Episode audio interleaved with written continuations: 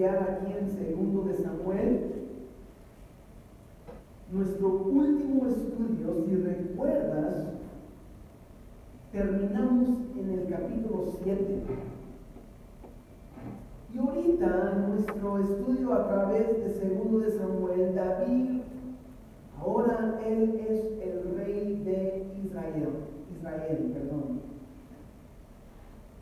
David, sabemos la historia, después de haber sufrido tanto, David por fin recibió la promesa de Dios.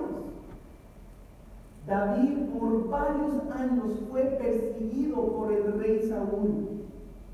Después de haber sido ungido como rey, como chavito, en la presencia de sus hermanos, el más pequeño de todos, Dios escogió a David y pasó alrededor de 20 años esperando la promesa de Dios.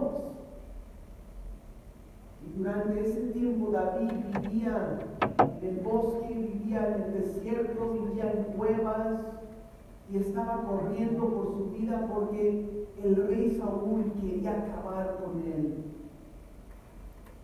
Pero sabemos que el rey Saúl murió por los manos de los filisteos en una batalla y después David fue puesto como rey primero en Judá por siete años después de siete años reinando solamente en el tribu del sur de Judá, los demás de Israel dijeron, sí queremos David como rey sobre todo Israel. Y ahora David estableció eh, el capital de Israel en la ciudad de Jerusalén. Y ahorita David está reinando desde la ciudad de Jerusalén.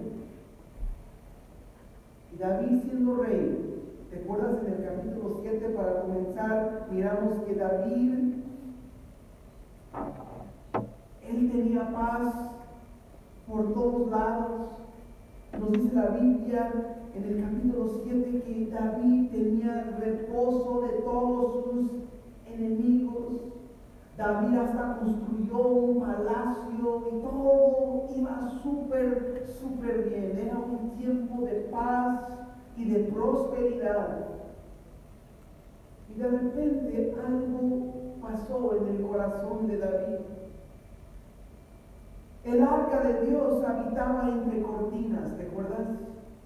Y David dijo, ¿cómo es posible que yo habito en un palacio y el arca de Dios habita entre cortinas.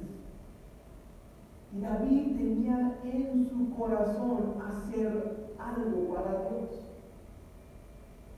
Y qué chido es cuando nosotros damos cuenta que tan bueno ha sido Dios con nosotros porque muchas veces somos nosotros que siempre estamos pidiendo a Dios, pidiendo a Dios, queriendo que Dios haga esto por nosotros, haga aquello por nosotros.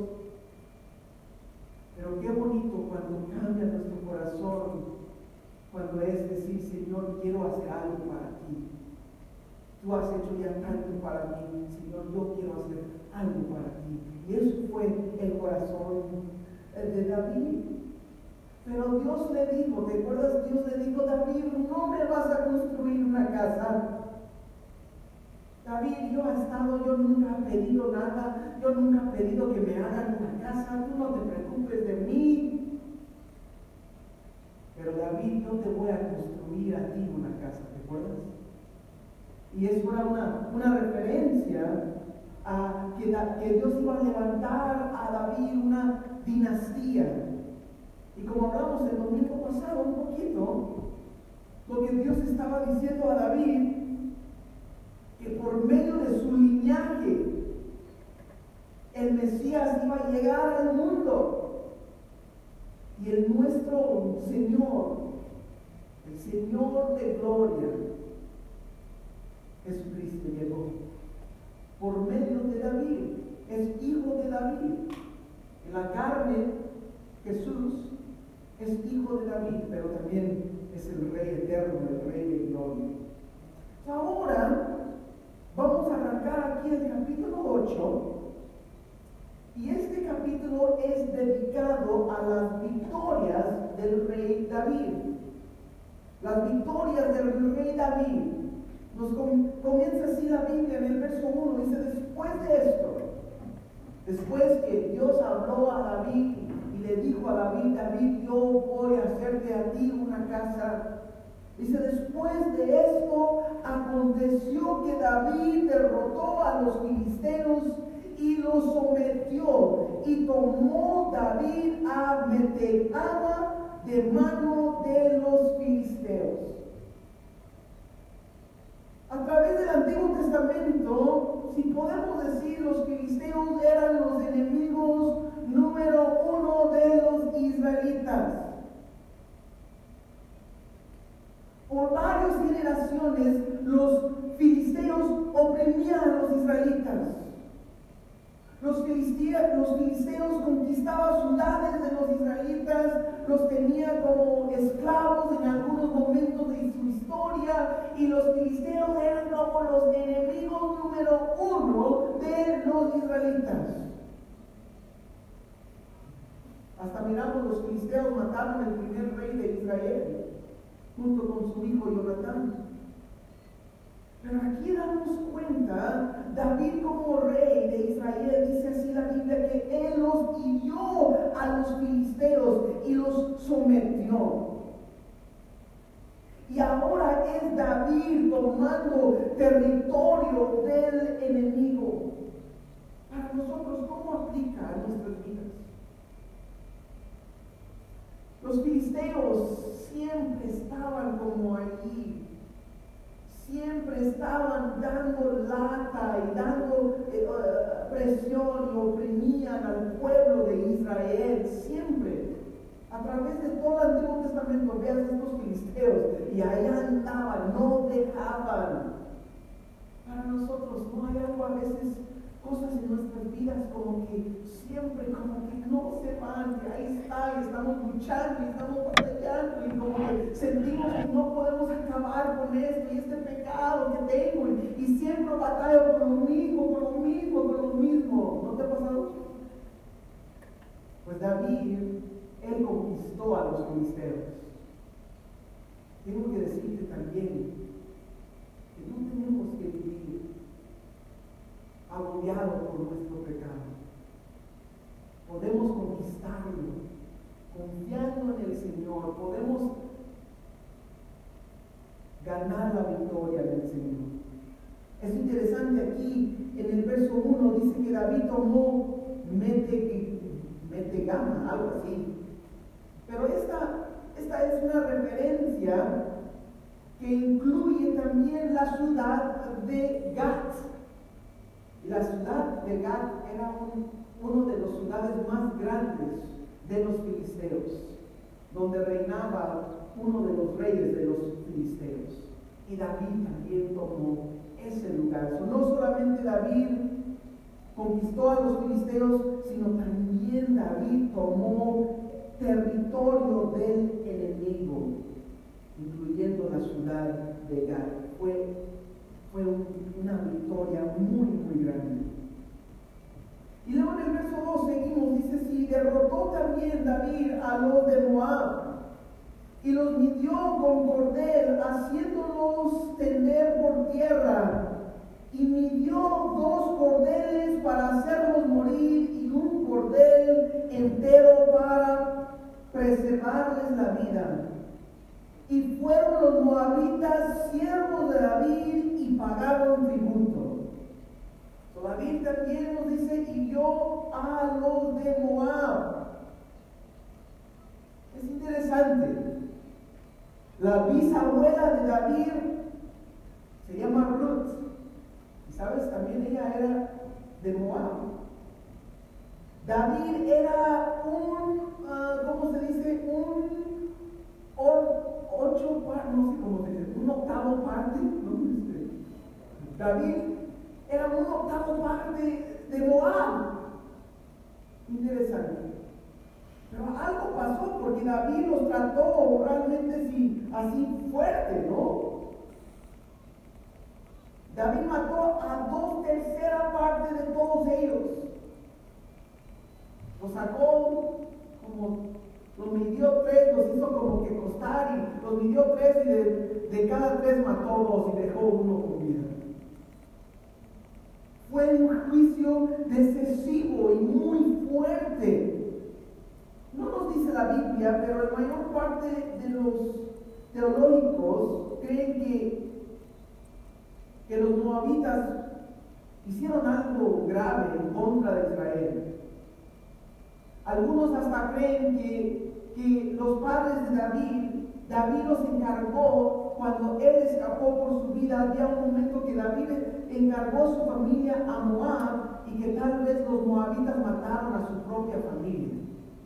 No nos dice exactamente la Biblia, eso no estamos seguros, pero por haber tratado ellos así, algo pudiera haber pasado. Pero algo también habla a nuestras vidas aquí, en nuestras vidas. Con el pecado. Tenemos que juzgar el pecado decisivamente y fuerte, no directo. Dice la Biblia en, en Marcos 9, versos 43 a 48, dice así la Biblia, palabras de Jesús. Y si tu mano te es ocasión de caer, córtala. Mejor te es entrar en la vida manco que teniendo dos manos ir al infierno, al fuego que nunca será apagado, donde el gusano de ellos no muere y el fuego nunca se apaga. Y si tu pie te es ocasión de caer, córtalo. Mejor te es entrar en la vida cojo que teniendo dos pies ser echado en el infierno al fuego que nunca será apagado, donde el gusano de ellos no muere y el fuego nunca se apaga. Y si tu ojo te es ocasión de caer, sácalo. Mejor te es entrar al reino de Dios con un ojo que teniendo dos ojos ser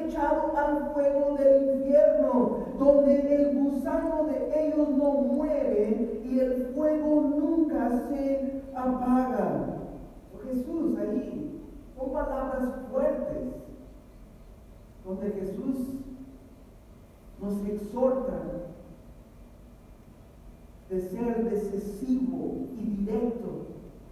Si hay algo en nuestras vidas que nos hace caer, mejor acabar con eso, incluyendo que sea tu mano, tu pie, tu ojo, si es tu laptop, si es cualquier otra cosa.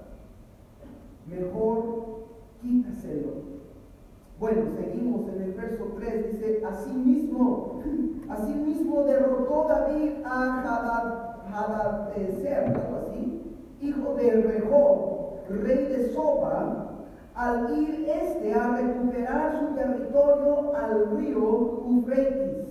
Verso 4.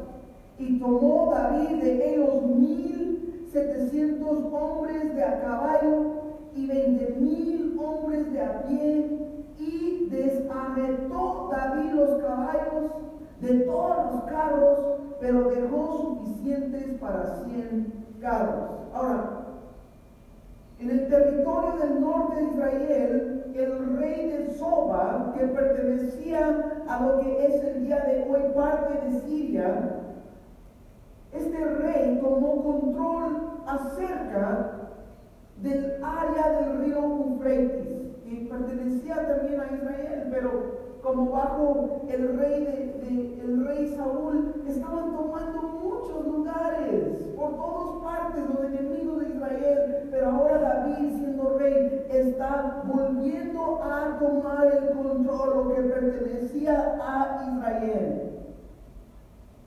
Y David como rey no solo estaba tomando nuevos territorios, pero también territorios que perdieron. Él nos dice aquí, les volvía a tomar. Ahora también en nuestras vidas.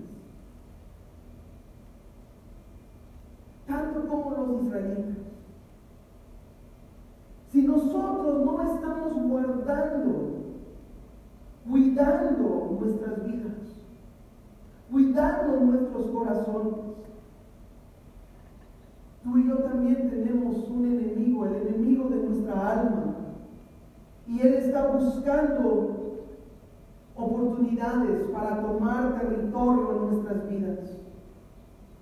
Puede pasar cuando no estamos cuidando nuestros corazones cuando permitimos otras cosas uh, entrar y robar nuestra atención y nuestro corazón.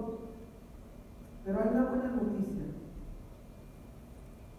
Si nos arrepentimos, Dios, en el nombre de Jesús, igual como David, como David volvió a ganar el territorio que pertenecía a Israel, tú y yo podemos volver a recuperar lo que el enemigo ha robado.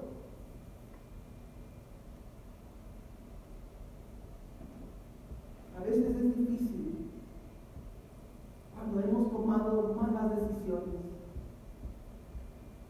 A veces es difícil cuando hemos si lo puedo decir así, destruido nuestras vidas por las decisiones que hemos tomado y el dolor que nuestro pecado ha causado. Y hay consecuencias del pecado. Pero yo creo cuando un hombre o una mujer de verdad, de todo corazón, cuando se ha arrepentido y se vuelve a acercar, se acercan a Dios, yo creo que Dios puede volver. Yo creo que, que puedes recuperar de lo que el enemigo ha robado.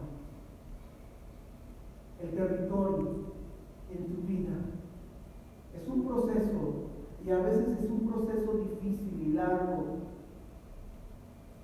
Pero yo creo con todo mi corazón, cuando alguien realmente se arrepienta, no tienen que vivir el resto de su vida caído y deprimido. No tienen que vivir así. ¿Sabes qué? Si metiste la pata, si hiciste algo que no deberías haber hecho, ¿sabes qué? Confiésalo y arrepiéntate y vuélvete a Dios. Y Dios puede restaurar lo que el enemigo ha robado. Amén. Dios puede hacerlo. Yo lo he visto mucho, muchas veces. Y no solamente Dios lo va a hacer en la vida de alguien más, sino que Dios también lo puede hacer en tu vida. Solo con la ayuda de Dios. Pero aquí David volvió a tomar este territorio, ¿no? ahí pegado al río Freitis, estaban tomando territorio por todas partes, pero David ya como rey, confiando en Dios, Dios estaba obrando y usando su vida. Y luego dice, en el verso 5 dice, y vinieron los sirios de Damasco para dar ayuda a Hadad Esar, rey de Soba, y David hirió de los sirios a Ben 22 mil hombres. Y puso luego David guarnición, guarnición perdón, en Siria de Damasco, y los sirios fueron hechos siervos de David, sujetos a tributo, y Jehová dio la victoria a David por donde quiera que fuere. Otros sirios de Damasco querían ayudar el rey de Soba. Cuando escucharon que David estaba atacándolos y llegaron para ayudar el rey de Soba, pero nos dice aquí que también David acabó con ellos. Y luego David levantó en mero Damasco, nos dice, un campamento militar de los israelitas. En mero Damasco. En el capital de Siria, David dejó un campamento militar y los obligaba a pagar impuestos, les obligaba a pagar tributo. Hago lo que dice al final del verso 6.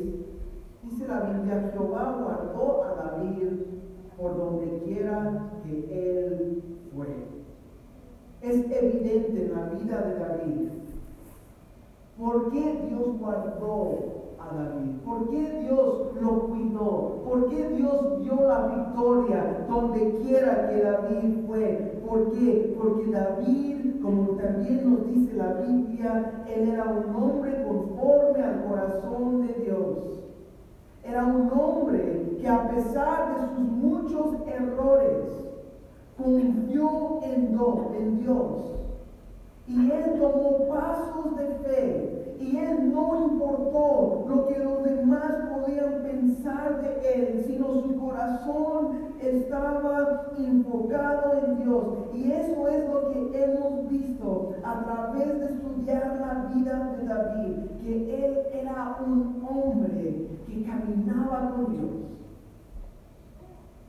Y todo ese proceso de vivir en el desierto, de dormir hasta en cuevas y de pasar por dificultad y de sufrir tantas situaciones. Todo esto de lo que él vivía, Dios lo estaba preparando precisamente para cuando llegara a ser rey, David hubiera sabido cómo tiene que tomar decisiones.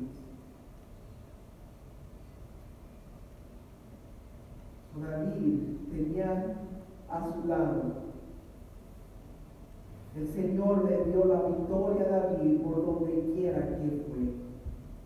En el verso 7 dice así, y tomó David los escudos de oro que traían los siervos de Hadad Esar y los llevó a Jerusalén. Asimismo de Beta y de Berotai, ciudades de Hadad Esar, tomó el rey David gran cantidad de bronce. miramos el botín de las victorias. En verso 9 dice, entonces, oyendo Toi, rey de Hamat, que David había derrotado a todo el ejército de Hadad Esar, envió Toi a Joram, su hijo, al rey David, para saludarle pacíficamente, que viene en paz y para bendecirle porque había peleado con Hadad Esar y lo había vencido. Porque Toy era enemigo de Hadad Esar y Joram llevaba en su mano utensilios de plata, de oro y de bronce. Entonces aquí estamos mirando que la fama de David creció muchísimo y llegaba la noticia de sus victorias a varios otros lados. Y aquí ahora miramos nuestro rey vecino también, sin pelear, están llevando tributo a David. Están diciendo, David, aquí está mi, mi tributo, perdón. Y luego en el verso 11 dice, los cuales el rey David dedicó a Jehová con la plata y el oro que había dedicado de todas las naciones que había sometido, de los sirios, de los moabitas, de los amonitas, de los filisteos, de los amalequitas y, el, del botín de Hadad, Esar, hijo de Rehob, rey de Soba. De todas sus victorias, damos cuenta que David siempre recordó de dar al Señor. De todo el botín que él eh, capturó, David siempre recordó a Dios en todo lo que él recibía. Algo muy importante también para nosotros. En todos nuestros victorias, recordar de dar al Señor. Y luego, verso 13 nos dice así, así ganó David fama. Cuando regresaba de derrotar a los sirios, destrozó a 18 mil edomitas en el valle de la sal. y puso guarnición en Edom. Por todo Edom puso guarnición y todos los edomitas fueron siervos de David. Y otra vez más, y Jehová dio la victoria a David por donde quiera fue. En este momento,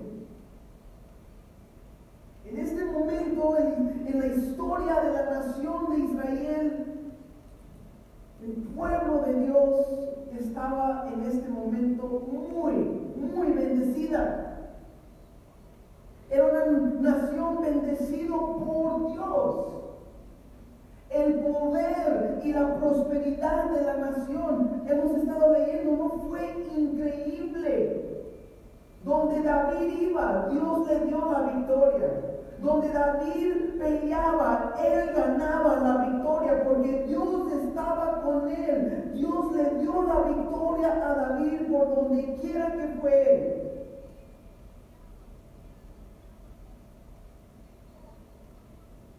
Una nación bendecido por Dios. ¿Quieres que México sea bendecido? Amén, yo también.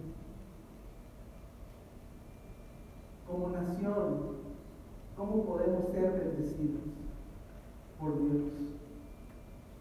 Como nación necesitamos regresar al Señor. Necesitamos poner a Dios como el centro de nuestras vidas, de nuestra nación. Fue Dios quien dio la victoria. Y el día de hoy no ha cambiado. Es Dios quien levanta naciones. Y es Dios quien quita reyes de naciones. Es Dios. Y fue Dios quien dio la victoria, como Dios prometió en nación de Israel cuando ellos salieron de Egipto. En Deuteronomio, si lo leas, das cuenta que Dios les dio muchas promesas grandes y hermosas. Y Dios prometió de darles la victoria. Dios prometió de estar con ellos. Dios prometió que nadie les iba a poder conquistar si ellos tenían a Dios primero en sus vidas. Que Dios iba a estar con ellos. Que Dios iba, a darles la victoria, que Dios iba a fortalecerlos, que uno de ellos podía correr miles de los enemigos. Y aquí miramos, no Dios, en este momento en la historia de Israel, Él está al, al centro de sus vidas. Y David como rey, un hombre que amaba a Dios, un hombre conforme al corazón de Dios, Dios estaba bendiciendo la nación de Israel. Fue increíble en este momento. Fue increíble.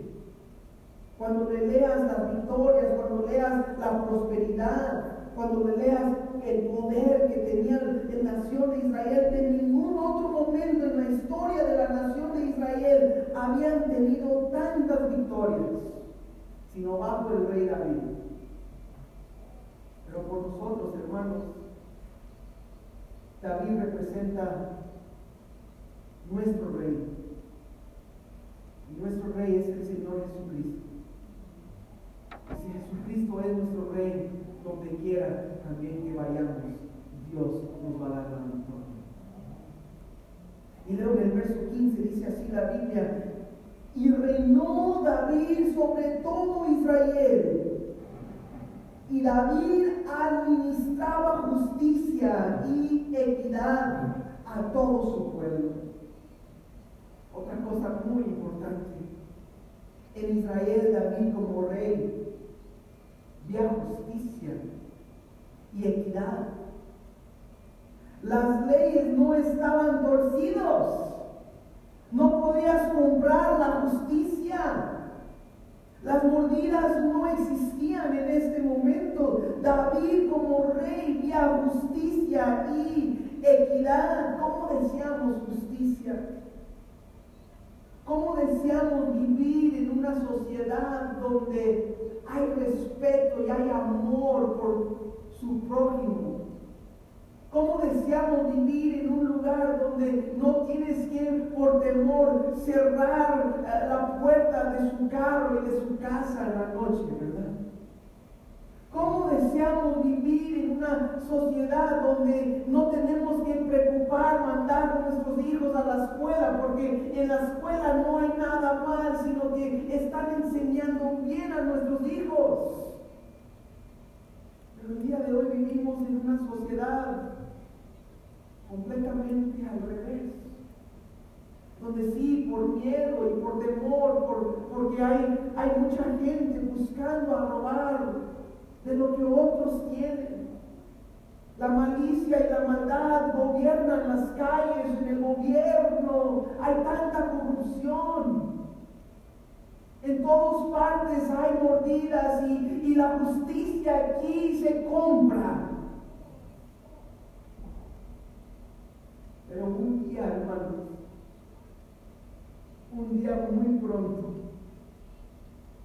Jesús, el Hijo de David, el Rey de Gloria, el Rey eterno, va a establecer su reino. Y aquí este es un ejemplo, una imagen para nosotros, ¿no? Que David él reinó sobre todo Israel y administraba, administraba justicia y equidad, equidad perdón, todo su pueblo. Pero un día muy pronto Jesús va a volver y Jesús va a establecer su reino una vez más, un reino de justicia y equidad donde dice la Biblia que, eh, de, que el león y el cordero van a poder estar juntos. Donde el niño va a poder poner su mano en el hoyo de una víbora venenosa y no le va a pasar absolutamente nada. donde tú y yo vamos a poder mantener nuestras puertas abiertas sin preocupar de que alguien nos va a entrar a robar nuestras pertenencias. Y tal vez dices, ¿y, qué pasa si, si me muero antes que eso sucede? Nos dice la Biblia cuando Jesús regresa, cuando Él establezca su reino sobre la tierra, que los que han muerto en Cristo, ellos primero se van a resucitar. Y vamos a volver aquí, a este lugar, y reinar con Cristo, nos dice la Biblia, por mil años, con justicia una equidad sobre la tierra. Por mil años Jesús va a establecer su reino. ¿Cómo anhelo, cómo deseo por todo mi corazón llegar a ese momento donde no tenemos que preocupar por gobernadores y presidentes y, y, policías y, narcos, todos trecos donde simplemente buscan cómo pueden aprovechar de los demás. Un día cuando reina la justicia, un día cuando reina la, equidad. Amén. Y hay esperanza, hermanos, porque Cristo, su reino, viene pronto. A sus ojos, porque el Señor pronto viene. Bueno, y luego en versos 16 a 18, para terminar hoy nuestro estudio aquí en el capítulo 8, para terminar, nos dice así, y Joab, hijo de Sardía, era general de su ejército, y Josafat, hijo de Agilud, era cronista, y Sadoc, hijo de Agitó, y Ahimelech, hijo de Abitar, eran sacerdotes. Y Sediais, era escriba. Verso 18. Y Benaía, hijo de Joaida, estaba sobre los cereteos y peleteos. Y los hijos de David eran los príncipes. Ahora para cerrar hoy, hermanos, por último, miramos aquí, más o menos, si lo puedo decir así, el gabinete de David, Los que estaban también ayudando y apoyando a David en el reino. ¿Qué nos dice esto? El gabinete, de David, vía orden y organización. Y tengo que decirte, hermanos, que Dios es un Dios de orden. Dios es un Dios que, que le gusta ver las cosas en orden. Y David como rey tenía orden en el reino. Y los hombres que estaban encargados, como nos dice la Biblia en el Nuevo Testamento, aquellos hombres que deberían estar encargados de la iglesia deberían ser hombres de buen testimonio, hombres que no dados al vino, hombres de una sola mujer, hombres que amaban a sus esposas y que llevaban su casa, su hogar bien, tenían que ver orden. Para David, como rey, él tenía orden, él tenía organización. Y Dios es un Dios de orden, hermanos. Aquí en el capítulo 8 miramos las victorias de David. Aquí miramos como Dios, donde quiera que David fuera, Dios le dio la victoria porque Dios estaba con él. Miramos que David conquistó los filisteos, el enemigo que Israel jamás podía conquistar. Fue, siempre estaban peleando con ellos, pero David los conquistó y David hasta tomó territorio de ellos. Miramos también que David el territorio de Israel que fue capturado por los de Siria, los enemigos de Dios. Miramos también que David volvió a tomar el territorio. Y todo esto, hermanos, para nuestras vidas habla de que si Dios está primero en nuestras vidas, si ponemos al Señor primero en tu vida, en mi vida, la promesa es, donde quiera que nos vayamos, el Señor nos da la victoria. Amén. Hay muchas luchas. Hay muchas situaciones que tú y yo vivimos, pero el Señor, Él ya ganó la guerra. Está ganado. Podemos confiar en Él, podemos descansar en Él. Hermanos, quiero animarte para cerrar hoy. Tenemos un rey. Nuestro rey es el Señor Jesucristo. Y Él es bueno. Y tú puedes confiar toda tu vida a Él. Tú puedes descansar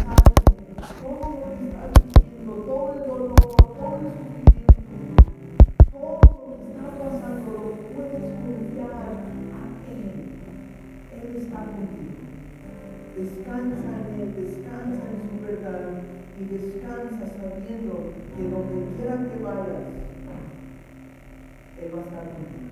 Amén. Se pueden poner de pie.